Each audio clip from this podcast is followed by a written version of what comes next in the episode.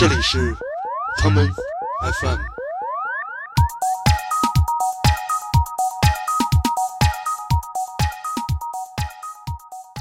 这一段那个那个 Joyside 不是刚重组了嘛？然后大家都那个在网上很多人都发那消息什么的，然后我就突然想起 Joyside 的那几张唱片，我经手的全部都有一些致命的错误。就比如说，可能那个就是公司内部由于这个员工比较少嘛，人事关系、男女关系比较复杂，有半夜的那个男的去公司把公司门给踹开了。就像我现在有时候我老想，我说我怎么管理一个他几千人的公司啊？我就觉得我觉得太可怕了。他们所有的呃工作都是要在一个叫钉钉的软件上，我就被迫下那个东西。你的每一件事儿、你的每一个举动、你的每一个状态、已读和其他全都会是被所有人看到。我感觉那个是坐牢。印刷厂那个厂长说了一句非常有哲理的话，说这样没事儿，这都很正常。他说印刷呀就是一门遗憾的艺术。我什么都不改变。对，还记得我吗？我是陈冠希。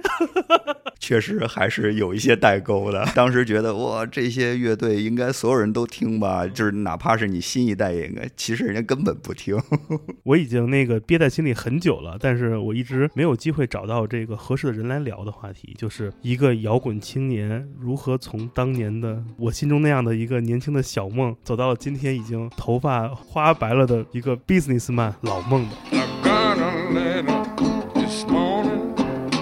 I got Said, hurry, hurry, the gal you there. I got a letter this morning. I said, now how do your ring get red? Yeah, they said, hurry, hurry, because the gal you love is there. You know, I grabbed up my suitcase, took her down the road. I got down, she was laying on the cooling board. I grabbed up my suitcase, I said I took her down the road. And I said when, I got there, she was laying on the cooling board. You know, I walked up right close. I looked down face. I said, say, good old gal, got to lay a hand on judgment day. I walked up close. I said, I looked down in her face. 我从小吧就听这个桑浩子唱歌，都觉得他唱歌就没张开过嘴。如今过了十多年，印象还是一样的。大家好，欢迎收听这一期的 Come FM，我是建崔。今天我们请到了一位比较特殊的嘉宾，特殊在何处呢？因为他的身份跟我一样尊贵，这就是我身边 为数不多的那个高级人士 老孟。来来来，掌声欢迎老孟。哎，大家好，我是孟金辉。嗯那个注意了，不是孟京辉，我是孟金辉。嗯嗯，我的对面是那个建崔，不是崔健。呃，我们这个是一期盗版节目啊。呃，你们刚才听到的是著名的布鲁斯歌手儿子房。可以这么说。对，儿子房老师的这个一首著名的布鲁斯歌曲啊，今天你们所听到的所有音乐都是来自于老孟的个人歌单儿。当你们如果在网易云音乐收听这期节目的话，你们可以直接点击屏幕就能看到这个完整的歌单了。那今天我们千里迢迢的把老孟请来聊一个什么话题呢？其实是一个，就是、我已经那个憋在心里很久了，但是我一直没有机会找到这个合适的人来聊的话题，就是一个摇滚青年如何从当年的我心中那样的一个年轻的小梦，走到了今天已经头发花白了的一个 businessman 老梦的。呃，讲一讲这个文艺青年怎么做生意吧。听着比三 house 还惨。呃，对，真的，我跟你说啊，哎，呃你先别说我，我先说说你。哎嗯嗯。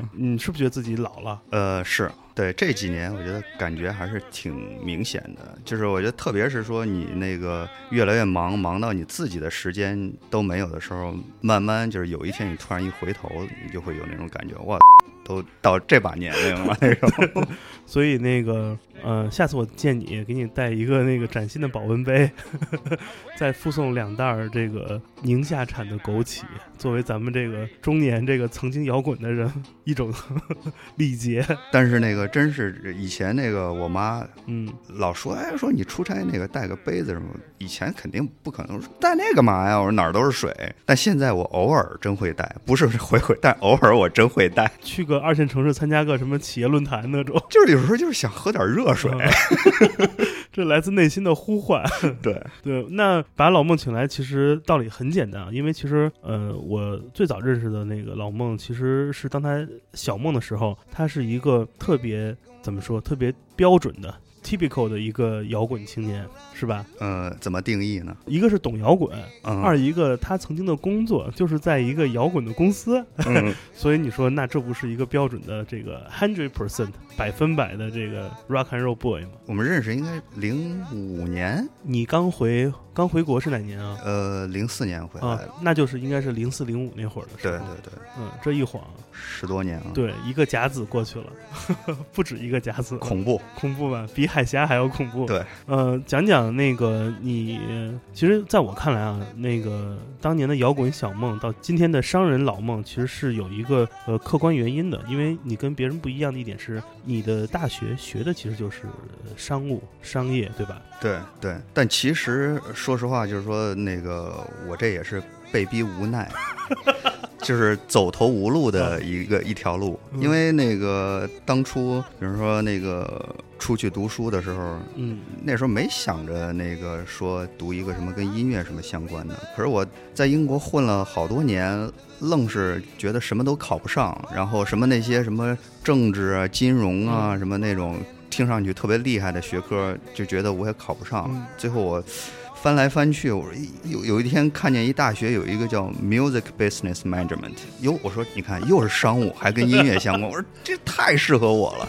但其实连那个我当时的那个雅思都没考够，啊，然后呢，我我就去找那个系主任嘛，那应该叫，我说我特别喜欢音乐，我说那个你看怎么遂自荐。对对对，经过一番谈话，然后哟，那系主任觉得哟，这中国的小伙子好像那个挺喜欢这个的，觉得行，那行，你你那个那那就不用考这雅思了，你就直接来吧。真好，这是伯乐。对，所以就是那个走投无路了，嗯就是当初从那个商业的环境里没找到出路，就先呃说那个学点相关的吧，跟音乐相关的。对，所以你觉得这一段那个专业学习音乐产业的经历，呃，对你现在的工作，或者说你的你的这个事事业转型，有没有一个帮助呢？呃，其实要说帮助，我觉得说实话没什么帮助。但是唯一一点就是说，因为你选了这个学科嘛，然后你肯定自然而然的你就完了之后，你就想，那我肯定得找一个跟音乐相关的学科，那就这样就走上这条路了。嗯我觉得，如果说在实际的这个帮助的话，可能在刚开始零四年、零五年的时候，就是你在那个学校学到的那点东西还多少有点用，但是这些东西很快就没用了。随着数字化的到来，对啊，对啊因为当时学的那些一切的这些商业规则都被改变了，然后整个音乐行业的规则全都变了，到今天这时候更没用了。市场大搬家，对原来所面对的传统发行市场，到今天已经都变成旅游景点儿了。没错，大量的唱片店和实体的音乐场景，真的就是大家就跟网红打卡是一个道理。对，那时候那个书上还讨论呢，说哎，这个数字就是只是讨论。那现在想，你还讨论什么呀？大家都在讨论这唱片店要不要关门呢？嗯，所以你那会儿留学回来之后，就马上第一个工作就是唱片公司吗？对对对对，嗯其实那时候对我第一份工作就是在那个摩登天空嘛，那时候也没有别的选择，说实话，就是回来想想，就是那些几大，就是其实在中国做的事儿也都不一样，挺无聊的其。实都是买办，说白了。，对对对对对，没有做真正的这些事儿，其实我觉得可能跟一些电影公司很像，听着很大，什么环球啊，都是 studio，对对，都是买办，其实都不知道跟哪儿死。呃，真正参与制作的就很少。但是那个对摩登天空，显然就是说，在中国就是在独立唱片音乐里还是最好的一个。但是那时候零四年的时候人也很少了，我加入进去的时候，那时候一共可能有五个人。因为正好赶上非典之后嘛，大萧条的一个时代到来了。对对对对，所以那会儿你你现在是一个公司的算是呃做经营管理的人，嗯，嗯、你是很多人的老板。在当年你刚刚回国去唱片公司上班的时候，你怎么评价你当时的老板呢？我觉得那时候其实没有太多公司的感觉，嗯因为人太少了，一共就四五个人，然后大家吃饭呀什么都在一块儿，而小且团伙，对，就是一小团伙，然后那个事情相对来说也没那么多，嗯而且就是说面对中国的那个音乐的那个市场和环境。其实也说实话，你你也不是特别清楚，说我我真的有什么辙，你只能是尽你最大努力去做一点事儿。是，所以那会儿什么事都要干，而且嗯、呃可能就是一个人要当三四个人来用。对对，宣传呀，什么写写那个文案呀，然后唱片呀，设设计啊，什么经纪人啊，什么厂牌规划呀，但是这事儿现在很多独立音乐人也都是自己一个人干，对，证明那个环境还没变多好。这事儿现在很酷，因为现在很多地方都很流行这个所谓的叫 one man label 嘛，就是一个人以小作坊的方式都给干了，对吧？就像我们节目一样，这个从录制到剪辑到各种，对吧？所以我觉得，嗯，可能那那个时代虽然条件简陋人少，但也是最锻炼人的一个时候。对，而且我觉得那时候就是相对来说，当然零四年那会儿，虽然互联网已经很普遍了，但是相对还是简单，就没那么复杂。然后你心里的那个期待啊，也没那么多。其实说实话，没想太多，你就做一个跟你相关的事儿，哎，你挺喜欢的，就你不会想太多说。哟，这事儿五年之后有没有希望？这事儿我要十年之后我要什么职业规划？你根本不会想。是，哎，那那会儿公司就四五个人，你的同事也都是摇滚青年吗？除了范学老师之外，对，除了范学老师之外，多多少少都是吧。嗯，对，他们都是什么样子的？你还能记得当时他们那种呃青春时代的样子吗？呃，差不多吧，也没什么特别的，就是大家就是基本上除了工作，工作也是跟音乐相关的，反正吃饭聊的也都是这些音乐相关的事儿，就是基本上那个生活呀和你的喜好就是在一块儿是。一体的。。对对对对，哎，那你觉得当时你们这一群呃摇滚青年在一起，在一个音乐公司上班，你觉得有没有哪些不靠谱的事儿会发生呢？我觉得就真没有想是不是靠谱，你就是按照你自己的方式去做事儿，你没有跟那些所谓的其他的那些所谓 professional 去对比。你如果说按照一个那个 professional 的工作来说，那相对来说你做的所有都是不靠谱的，因为你都是一种用一种 DIY 的方式。是但反过来说，我觉得那也是最靠谱的。因为当年我们这种摩登天空外面的人嘛，听了很多传言，就比如说可能那个就是公司内部由于这个员工比较少嘛，人事关系、男女关系比较复杂，有半夜的那个什么男的去公司把公司门给踹开了，然后还有的说呃请了某著名英国音乐人来做专辑，结果把人名字给拼错了的，种种这样的事儿。这感觉特别像有一个美剧，呃，之前两年上映的，叫做呃《黑胶时代》，讲的就是一个小唱片公司里面这种文艺青年干活的那种感觉。我就来求证一下，都是不是真的？呃，这确实是真的，但是我觉得吧，我觉得可能跟文艺青年的关系也不是特别大。嗯举个例子吧，就是那个说起这个唱片印错这些事儿，这一段那个那个 Joyside 不是刚重组了嘛？对然后大家都那个在网上很多人都发那消息什么的，然后我就突然想起 Joyside 的那几张唱片，我经手的嗯，全部都有一些致命的错误。哦真的假的？这块来说说。然后那个第一张唱片 Joyside 那张，然后首先当时那个老徐是他们经纪人嘛，嗯然后老这就不靠谱 老徐的手机号少印了一字儿，啊！真的少印了一位是吗？怪不得这么多年都没活儿呢。然后那个之后呃有一张 EP 叫那个 Beaches of Rock and Roll。Yes，然后，但是在第一版的时候呢，在设计师做设计的时候就写写错了，啊，写成了 Beaches of 呃 Rock and Rock。摇啊摇，摇到外婆桥。对，然后最后一张是一个那个，就是他们在摩登出的最后一张，是一个套装，一个大盒，嗯然后一个大盒，它的背面呢有很大的那个厂牌的名字摩登天空 （Modern Sky），嗯，然后那个 Modern 应该是少了一个字母。这这都能错。我说这就是传统呃实体唱片时代的问题。今天你随便写错，第二天在后台修改一下，哎，就没事儿了。对，然后但是为什么说这也不全是那个文艺青年的问题呢？就是那个当时我们合作的有一个印刷厂，然后印刷厂的那个厂长，然后当然哥们儿跟这个音乐没什么太大关系啊，但是我们有时候印错东西就叫翻印嘛，嗯就是比方说像提到那个之前那个 Brian Eno，Brian Eno 在那个重塑那张唱片，嗯把那个 Brian 拼写反了啊，，变成了大脑了。对对对，就是校对这个东西，啊就是印刷这个东西，你你可能有三个人校了二十遍，嗯，你觉得都对了。哎，你觉得没问题了，但是等到你那个印刷成品出来以后，你一眼就发现了那个错误，就是这这个怎么就那个秒能发现呢？对，就是所以说那个后来那个印刷厂那个厂长说了一句非常有哲理的话，他说这样没事儿，这都很正常。他说印刷呀就是一门遗憾的艺术。哎呦，其实吧，我看来这个其实是那个沈总的一部大棋，这叫这印错版啊。嗯，咱们就先印个这个五千张错版，等这个后面大货来之前留在手里，到时候淘宝一挂，对吧？等着增值。哎，对，这个有远见，这是那个老沈的一个这个蓝海的策略。可是关键是我当时就觉得我就过不去啊，心里那一字母，我说这 Brian Eno 拼错，这事儿我没法忍啊。得这个这钱我自己出，咱重印。你看，你看这个摇滚青年这傻实这就来了。哎，这挺好的，这段历史真的是太厉害了。我呀，特别想赶紧回家翻翻我那几张赵一三，我赶紧把它挂到淘宝上面写着“独家珍藏错版印刷”。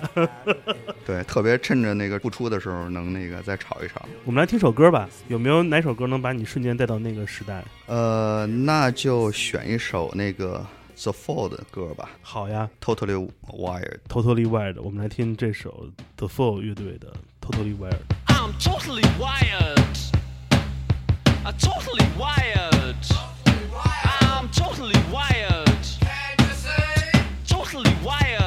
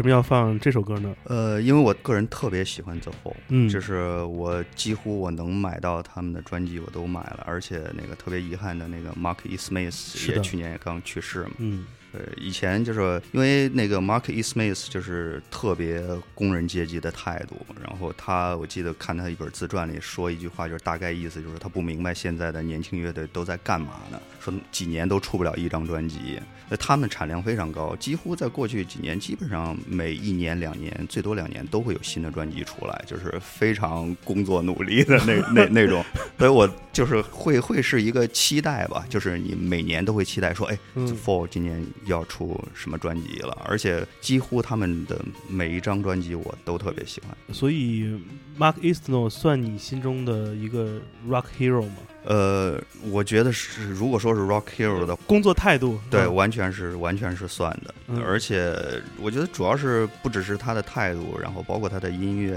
然后整个那个乐队的那个劲儿都特别喜欢。所以我们找到你的这个 rock hero，但你有没有自己的这个 work hero，工作上的榜样或者目标呢？这个我还真的没有，我的我的目标是最好就不要工作，工作我我从来没有幻想过自己成为哪个什么什么对企业家哪个那些企业家对我一点吸引力都没有。哦我可能比较羡慕的就是那些真的是有自己的想法，能能那个按照自己的生活方式去过日子的那个，我特别羡慕。我记得那会儿跟老沈聊，好像老沈特喜欢那个 Richard Branson 哈，啊，对，那个就是企业家路子，所以要等着那个摩登天空那个航空公司出现，啊，正好就叫什么 Sky 嘛，对吧？不用跟别的 Sky 联盟发生关系了。对，那其实我想知道，因为你现在在做这种呃算是公司的运营或者管理吧，呃，你觉得你从当时作为工作者到现在作为管理者，有没有哪些工作习惯有了很大的变化？举个例子，比如在我是做内容创造者的时代，比如我做编辑的时候，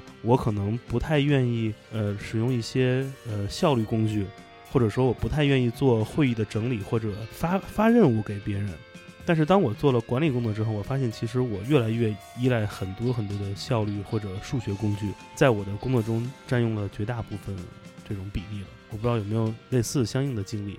也有，但是我依然是一个就是用工具非常差的人，嗯然后表格啊什么，但是我觉得那些东西非常有用，嗯而从那个效率到管，就是你自己的时间管理也好，工作管理也好，其实都非常有用。但是我就是在这方面很差。但是说实话，就是说我之前从来没有期待或者想法，就是说我去真的是管理一个公司，嗯这样的，因为当初就是零九年的时候。从摩登离开，然后等于就后来就成立了 Vice 中国嘛。嗯那其实当时即使说作为这个公司的创始人，其实当时我也没有太多的想法，因为当初就几个人，然后我们也是说 OK，那其实是一步一步走过来的。如果说当初你告诉我说，哎，你要去管理一个什么小一百人的公司、七八十人的公司，我肯定说哦，那算了，我我不太适合。对我我做不了，不适合，我觉得我做不了。就像我现在有时候我老想，我说操，怎么管理一个 几千人的公司啊？我就觉得我觉得太可怕了。如果当时的话，我肯定我会觉得，你让我管理几十个人，就是一个公司，我说算了吧。我和某美国特别著名的企业的一个高管聊过天儿，他跟我说，他大概能认识自己公司下面五百到六百个人，知道他们叫什么名字，但是可能姓儿不一定能说上来，但是他们叫什么名字、什么部门他都认识，而且他不是一个 HR 部门，他就是一个正常的一个公司 VP。我当时就觉得、这个、太厉害了，这个太厉害了。对，所以呃，而且他的认识，他跟我说，他的认识是不仅仅是知道他叫什么名字，还会有一些简单的一些社交关系。所以我觉得这个事儿可能会让一个人的一整天都已经消失了。对，所以对于我来说，我觉得如果说我期待的话，我肯定比较期待，那这个公司是一个没那么大，但是我们还是按照我们的节奏和方式去做事儿这样一种形态吧。从来没有期待过说有一天我们一定要怎么怎么样那种。有没有哪个东西，呃，可能是虚拟的软件或者一个真实的一个物品，是你那个从做内容创作者到管理者这之后，出现在你生活中的，比如保温杯。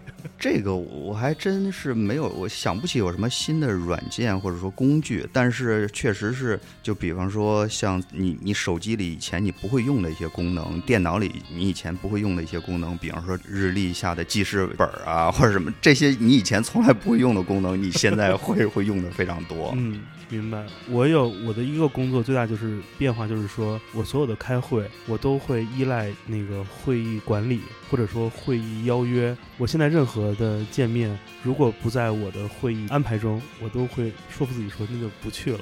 就像比如咱俩录节目，我都会给你发一个那种简述吧，算是，因为嗯没有这个，我发现我的脑子根本什么都记不住，特别的惨。所以你现在的工作状态是你是怎么着？九九七？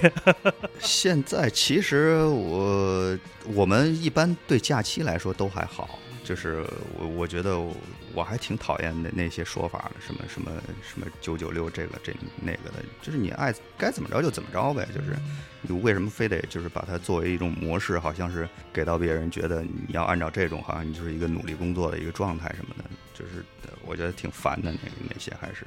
而且整个从这个公司来说，我觉得下来也五六年的时间了，基本上也有了他自己的沉淀，有了自己一些基因，然后其实大家到这儿也慢慢有了自己的方式。嗯，你会为邮件或者微信焦虑吗？因为你的很多工作都是被抄送，或者说要被知晓。就是我相信一般人如果做完管理之后，最大的痛苦就是对自己的脑容量或者记忆力产生了很大的不自信。对，然后我这两年最明显的就是你说的那个记忆力不自信，然后 握个手，握个手。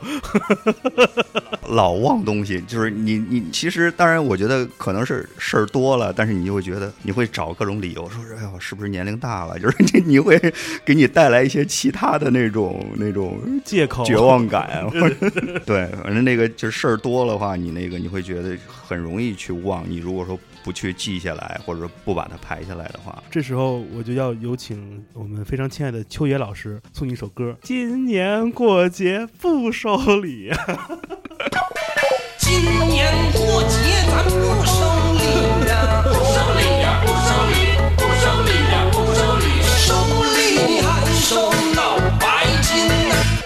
白金年轻态健康品，可以。这这还有吗？这个还有啊？这产品不知道，我还真不知道。嗯、但是呃，我自己对抗记忆力那个不足或者不自信，只有两个法宝。呃，有一个是比较容易做到，一个是很难做到。容易做到这东西就叫做那个怎么说？好脑子不如烂笔头。嗯大量使用那个备忘录功能，记所有的哪怕一个词、一件事或一个人名儿，先写下来，有时间回看。因为我是不太善用这个嗯、呃实体笔记本的，因为其实我提笔忘字经常，但是手机里面我记了无数无数多这种碎屑东西，都不不敢也不愿意删。另外一个就是保持足够多的睡眠，嗯，但是保持足够的睡眠其实是一个挺，哎呀，怎么说呢，有点难度的事儿。是，反正现在我觉得还有一个就是，确实自从有了这些通信工具，比方像微信啊什么的，就真的把你的生活就就全部占满了。因为你你你别人无时无刻的都可以通过那个很快去联系你，而且他给你发一微信，他会期待你马上就回，不像是之前发邮件似的。是的，然后我其实现在最讨厌的应该来说就是手机了。可是为什么讨厌呢？因为你就是因为你觉得你已经离不开它。比如说我早上醒来，你第一个动作可能就是抓手机看邮件或者看什么微信什么的这些留言什么的。你就很烦这个习惯，可是呢，你这个习惯又改不了绝对改，不这事儿让你很烦。每一天的起床都不是那么浪漫。我觉得还好了，你们只是用微信。嗯、譬如我接触的一些嗯我的合作方，他们由于是阿里旗下的，哦，他们所有的呃工作都是要在一个叫钉钉的软件上，我就被迫下那个东西，嗯，然后被拉到那个群组。你的每一件事儿，你的每一个举动，你的每一个状态、已读和其他，全都会是被所有人看到。我感觉那个是坐牢。明白。那个你说起这个，就是前两天就是有一个阿里的人联系我，嗯然后我不知道他从哪儿拿到我的电话，打电话就是说要谈一些聊一些合作，然后就说那个，哎，你有钉钉吗？我说我没有钉钉，然后先看了看自己的两两腿之间，然后说，然后说那个，当时一听这我就特别烦，嗯对，然后我就说那个有什么事儿你就发邮件吧。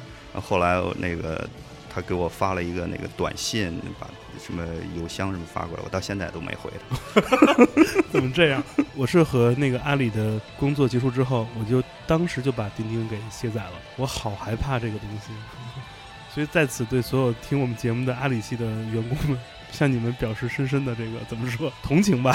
嗯，希望你们幸福。还好我们做的是泛文化类的产业嘛。你觉得在中国这个文化产业中，目前有什么比较大的困难？是你发现的我觉得最大的困难其实还是环境吧。整体环境？对，整体环境就是这环境，当然就是包含了就是体制方面的呀，然后就整个这个，我觉得是可能限制最大的。嗯其实其他的还好，我觉得如果说有更多的一些自由空间，就是很多文化其实它是可以去，就是在这个地方生长的更快的。其他的我还真是觉得也也没什么特别大的一些困难。但你觉得在中国做泛文化产业的变现是机会很大的事儿吗？还是说其实还也还有一定的难度？嗯，如果说谈到泛文化变现，就比如说你你是说比如咱这亚文化，有些文化，你就是基于一些文化的基因，然后你你是有了其他的商业形式什么的，我觉得这还挺多的，包括很多服饰啊什么这些品牌也都是建立于某种文化的基础上，不管是音乐啊、滑板啊什么的这些，对。但是如果说真的是你纯粹从文化的角度上，特别说是这种新文化或者是说小众文化，那我觉得是很难变现的。因为之所以是新文化，它新，它小众，它就是被一部分比较敏感的小众人群先去发现的。但是它小，它市场小，它肯定就没有 商业的空间嘛。但是它的文化意义在那儿，但是变现的话，我觉得很难。嗯，所以你们也在这种不断探索吧，因为感觉其实，嗯、这些年 Wise 公司，嗯、旗下的不同产品都在做两件事儿吧，一个是做较为深度的挖掘，另外一个就是偶尔能看到一些被商业化的内容。但我其实不知道嘛，因为不在那个你们公司上班。尽管这个，你看我每天都会来，对吧？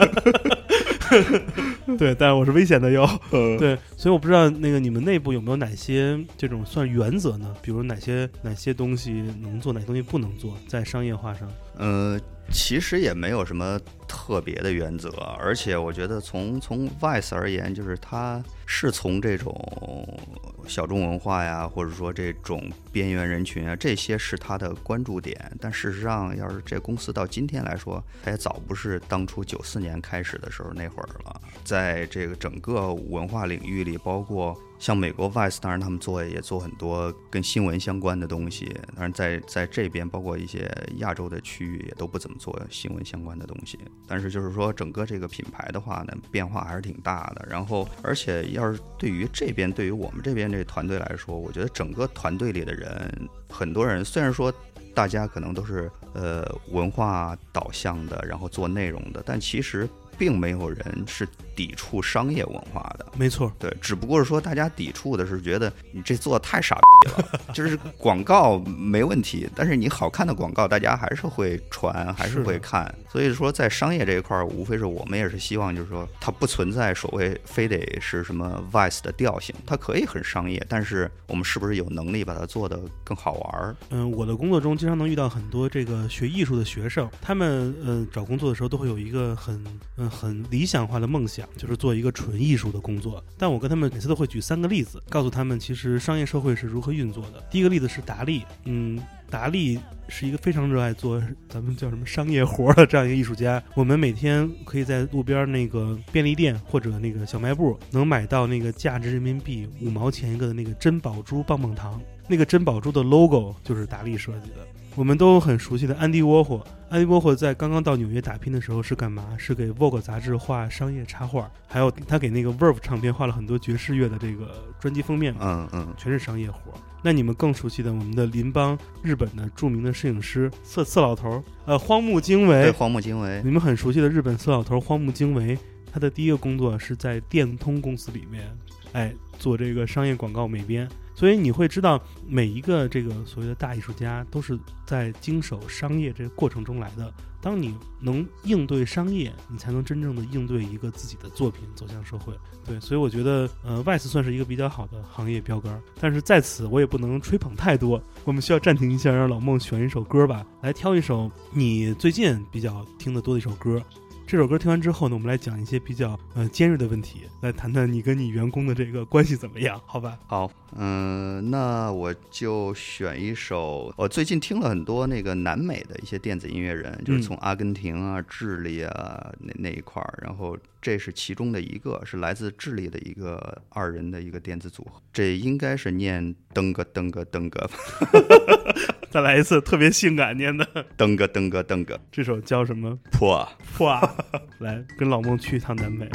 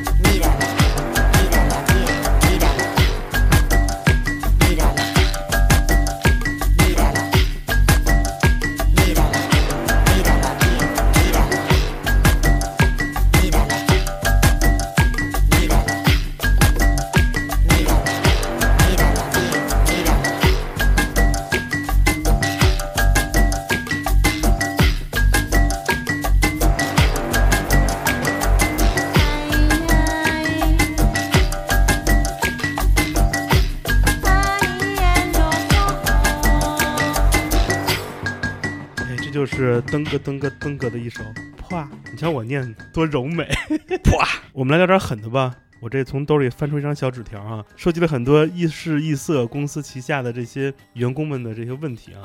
你觉得你现在作为这个管理者，你觉得你自己跟自己员工这个相处的融洽吗？我觉得还是挺融洽的。我觉得，首先你你来我们公司，你看我们是没有那个什么什么经理室、总裁室的，哦对对对对，小屋是吧？对，没有小屋，除了一些会议室，就是大家也都在一块儿，而且就是我觉得人人也没那么多嘛，然后那大家平时就是聊天啊什么的，交流还挺多的，嗯，没有什么那个，除了在那个工作的里边儿，就是职责上什么的，其实平时没有什么阶级什么这就。是没有传统意义上那种老板范儿。对对对对，你有没有那个认识哪些人，也是和你们一样，其实没有这种老板范儿的，或者说这种新型公司？我觉得就是其实周围认识的这些，就是跟文化呀、创意啊相关的，我觉得都差不多这样。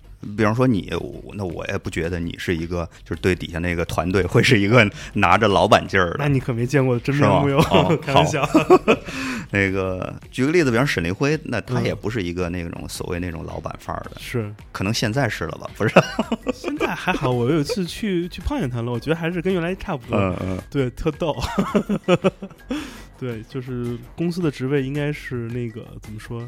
呃，CMO。首席这个吉祥物 官的，对我觉得他是因为我觉得都是他是内容出发的这个管理者嘛，对，他是看内容而不是看就是所谓那种财务出身的看报表，对。看 income 的，对，那你你觉得你现在的手下这些新的这些这些年轻人们，嗯、和当年你刚上班那会儿感觉像吗？呃，我感觉不像，呃，我感觉那个比那时候真是强太多了。现在我我觉得要跟我上班那时候，我觉得我那我就是一傻子一样。我觉得现在的那个年轻人都特强，嗯，然后懂东西都特多，然后特别有自己的想法。专业性很厉害。对，就是那个知识面儿太宽了。对，那时候我觉得我那时候真的是，我觉得没法跟他们比，所以你们平时聊天沟通多吗？沟通还挺多的。嗯对，基本上沟通都还挺多的。所以感觉年轻同事就是帮你来补充很多这种知识面上的不足或者新的信息。呃，对，会有这个。比方说，我喜欢音乐，就是有时候你会 特别下意识的就问他们：“哎，你听什么音乐啊？” 就是发现确实还是有一些代沟的，是吧？对你当时觉得哇，这些乐队应该所有人都听吧？嗯就是哪怕是你新一代也应该，其实人家根本不听。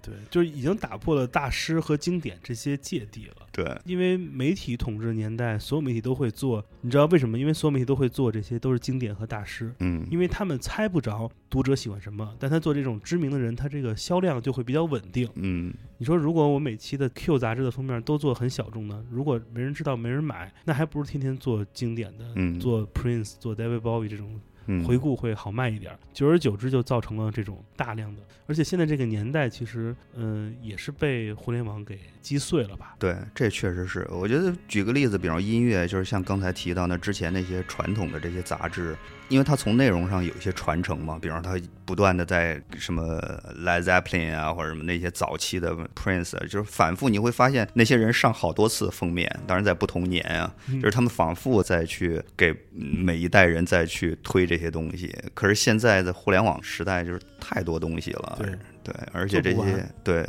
这些年轻的、更年轻一代的，其实也不太关注那些传统杂志的那些东西了。哎，那你觉得现在手下这些小青年儿，他们好管吗？呃，如果说像在 Vice 的话，肯定这种管理方式也不太一样，然后呃，很少有那种非常硬性的制度化的管理，嗯，但是会有工作的需求，然后肯定会有这些对工作完成度啊、对时间啊什么这些要求，这些是肯定的。呃，所以我觉得怎么说呢？就是说管的话也好管也不好管。嗯好管是说你如果说给到他们的角色是跟他们对路子的，然后就哎就还行，做的就还不错。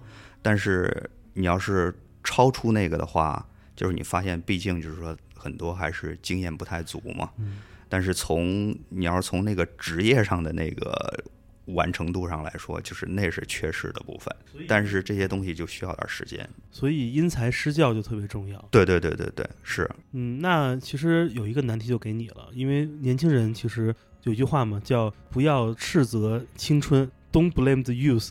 那对于你来说，当你发现了很多年轻人的才华，你会愿意为他们开放，让他们去做自己想做的产品吗？因为你有决定权来开发一些新的产品啊、新的内容。基本上都会，然后包括像内容这一块儿，然后不管是文章啊还是视频，其实我们从来没有说从一个经验值来去判断，来去给到某一个人工作，更多的是说他提出这个选题，他想要去做，嗯，可以啊，嗯，对，就是基本上其实从这一块儿来说，我们还是挺开放的。但你的考评标准是什么？因为一个媒体产品做完之后，它第一步一定是做得好，嗯，然后就是做得大，然后第三步应该就是因为它做得好、做得大了，要因此来带来一些收入了，才能让它循环做下去。嗯，我不知道你对于这些新内容的出现有哪些呃想法或者思考标准吗？嗯，因为其实公司也分可能两大块儿吧，一大块儿是跟做内容相关的，然后一大块儿是跟商务相关的，这两块儿的人也不太一样。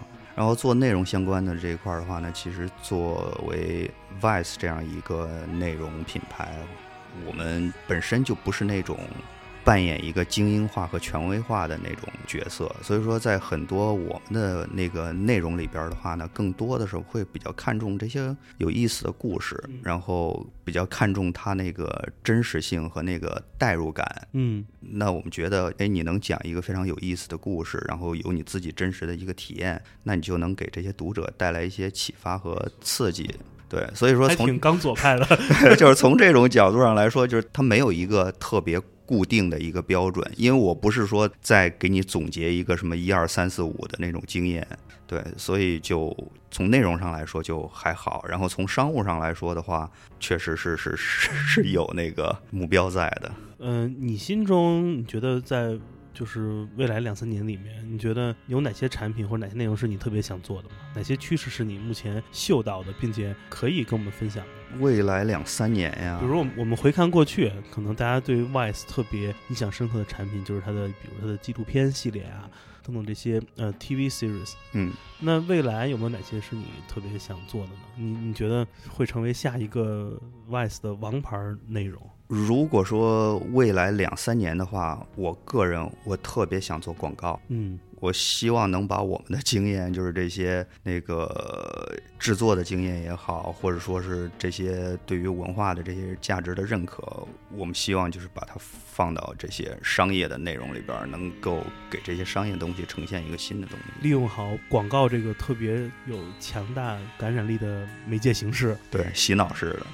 来，我们听首歌吧。有没有哪首歌是你的同事，这些年轻的头发没有我们这种，要么没有，要么花白的这些年轻人，他们呃最近给你推荐的歌？这首也不是最近了，但是就这个问题，然后这也是上我想能想得起来，就是有一次在楼下抽烟的时候，一个比较年轻的一个同事，我就问他我说最近在听什么呢？他就跟我说了一个，就是这是一个法国的一个二人的组合，叫 The Blaze。The Blaze，对对，呃，后来我就去听了，还还挺喜欢的，而且这两个人现在也是越来越火了。这个我也没听过，我们来听他这一首 Territory。这还真还行。然后那个 Territory，你可以上 YouTube 看一下他们的那个 video，他们所有的 video 做的都特别棒。然后因为他其中一个哥们儿就是学电影的，哦现在都是这种背景，都是他妈多媒体的背景，就是那个都不像以前的那种音乐人那种。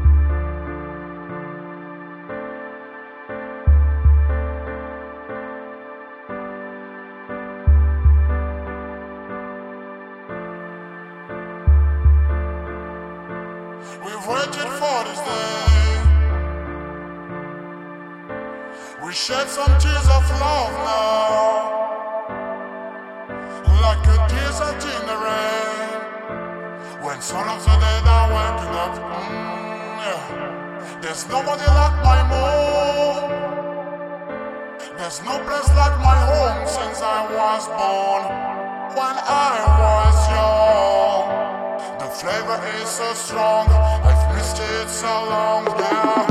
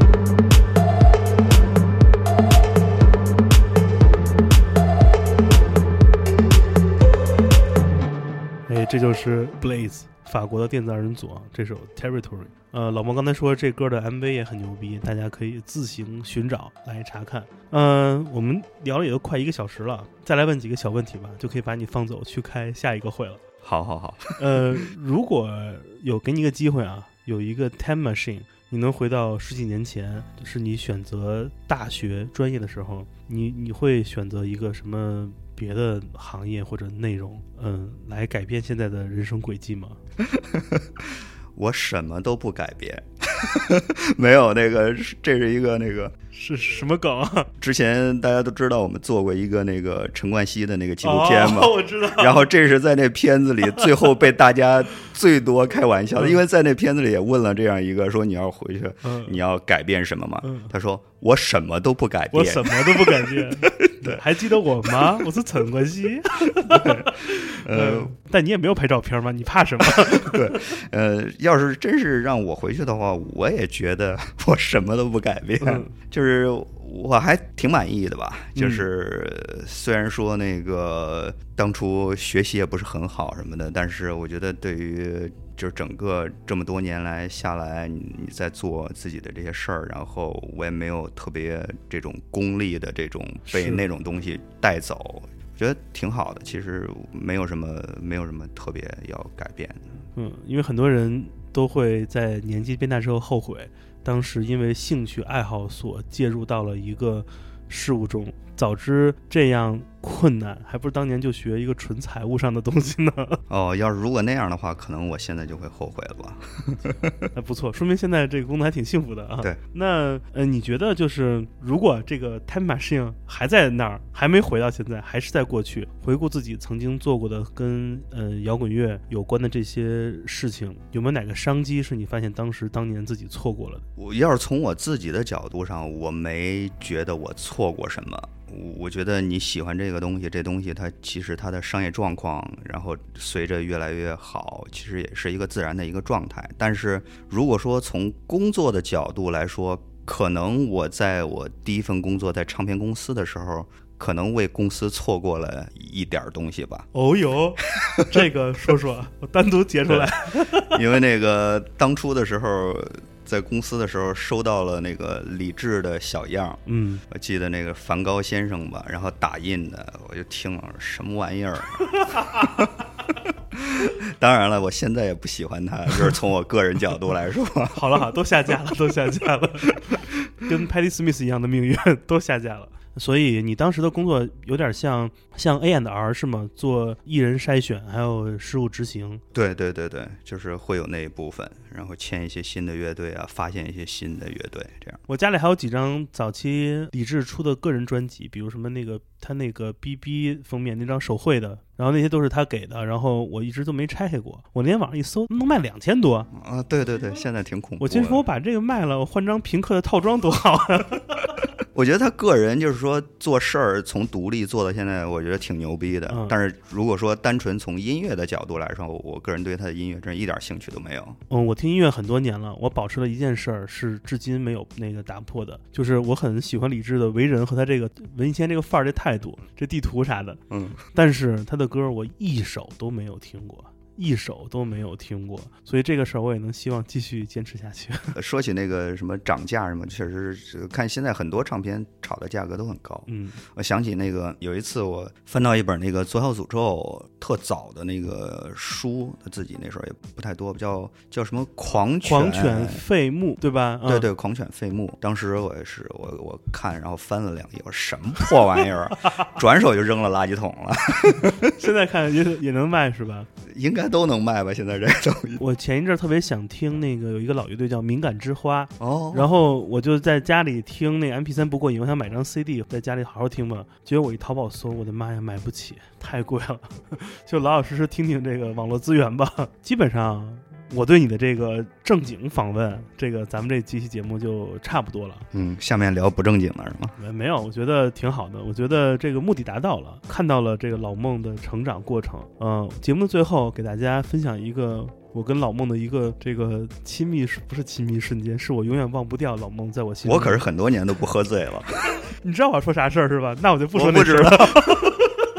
那我就不说那事儿了，我觉得那事儿很可怕。总之就是一个非常可爱的人，当他在自己公司所做的音乐节的现场，喝的都不知道我是谁的状态，我的妈呀，那个是呃历史上最经典的时刻。当年还没有一个电影叫做《Handover》被美国人拍，那看什么电影？这就是生活，对。所以啊，等你休年假的时候，咱们再聚齐在一起，对吧？把当年那些 不靠谱的摇滚青年们，他们现在也都成为了各个公司，要么是中中层，要么是高管。是是是，咱们来一老哥哥剧，对吧？你想，咱们当年还是小崽儿的时候，也参与过不少那些老哥哥剧。现在人家都是那个退休局了，对吧？像他们生活全都是一约就约到什么那个，都是北戴河边上什么阿亚那啊，喝个茶，咱别那么折腾，咱就去点儿这个去 school 就挺好。我们还年轻，对对对对，拿着保温杯去 school 来点儿这个吼嘎的，也算是一个完美的一天啊，perfect day。呃，非常感谢老孟来参加我们康麦分的录制啊。也非常感谢大家听了听我们两个人聊了一期特别正经的节目。要知道，在我们这个电台里面，如此正经有干货的节目实在是少之又少。真的假的？真的真的，我们平时节目都是聊什么那个去夜总会什么这些东西。那看来我得把之前那个没听过的都翻过来再都听听。好好补补，好好补补。对了，还有一件事要说，呃，很多人都想知道我们经常在节目里或者留言中提到这个微信群怎么添加。其实很简单，你只需要添加我的个人微信，也就是剑崔的汉语拼音全拼，我就可以把你拉到我们的听友群里面，有一些福利、抽奖啊等等的。呃，比如呃，我待会儿就去老孟那个座位上翻翻有哪些 Wise 的这些怎么说衍生品，我也偷点儿给大家抽抽奖。当年没扔的唱片，哎，对对对，价值上千块钱的荔枝。所以，如果你想跟我们有更多沟通，可以来加我的微信，呃，剑崔的汉语拼音全拼，我们在微信上来聊。这群我就不把那个，我就不把老孟拉进来了。这个省着他起床一看到全都是这个 八千条，对对对，吓都吓死了。好吧，今天节目最后，呃，老孟再选首歌，我们来给这期节目画一个圆满的句号。嗯，那就选一首 Michael Rosser 吧。好呀，对我觉得 Michael Rosser 他个人专辑的其中一首歌，这应该是一个法语，大概意思应该是那个燃烧的心 f l a m e n t e n h a s e n 德语燃烧的心，燃烧的心。对，然后 Michael Rosser 那个吉他，他他有那个很好听的旋律，我觉得特别适合这个北京这个季节，就是这两天天气特别好。好呀，我们来听这一首 Michael Rother 的作品。嗯，我是建崔，我是孟金辉。嗯，我们拜拜，下次见。好，下次见，谢谢。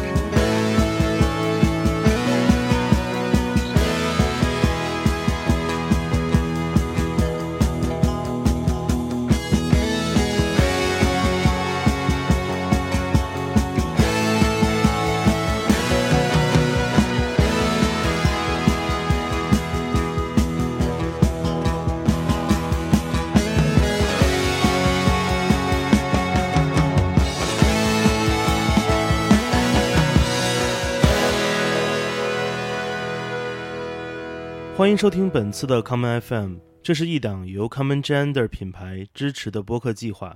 我们将会在每个周三、周六、周日进行三次更新。如果你想了解更多情况，欢迎查找并订阅 Common Gender 的微信公众账号。具体的添加方式，请查看各大播客平台每期节目推送的文字信息。谢谢，让我们下次再见。